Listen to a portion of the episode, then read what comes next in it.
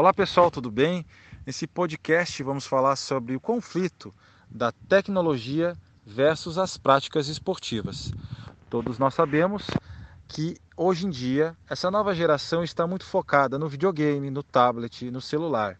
E muitas crianças, jovens, já estão obesas, não conseguem ter um estímulo vindo de casa, dos pais, para realizar atividades, exercícios físicos.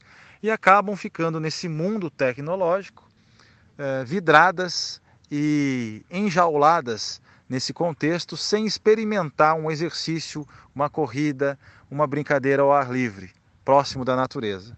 Cabe aos pais, com certeza, esse primeiro estímulo, pois são os espelhos dos seus filhos, mas a nós, professores de educação física, que vamos ter esse contato com essas crianças na, na infância, na sequência, na adolescência, a começar a criar um hábito neles de gostar de atividade física.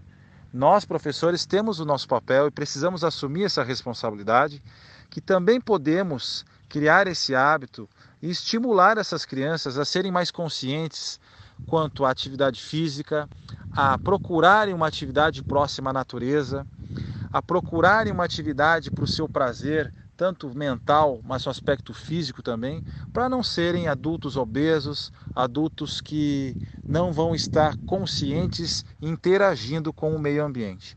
Então, nós professores podemos realizar aulas dinâmicas, aulas prazerosas, que vão fazer com que desperte um interesse ao exercício nesses jovens.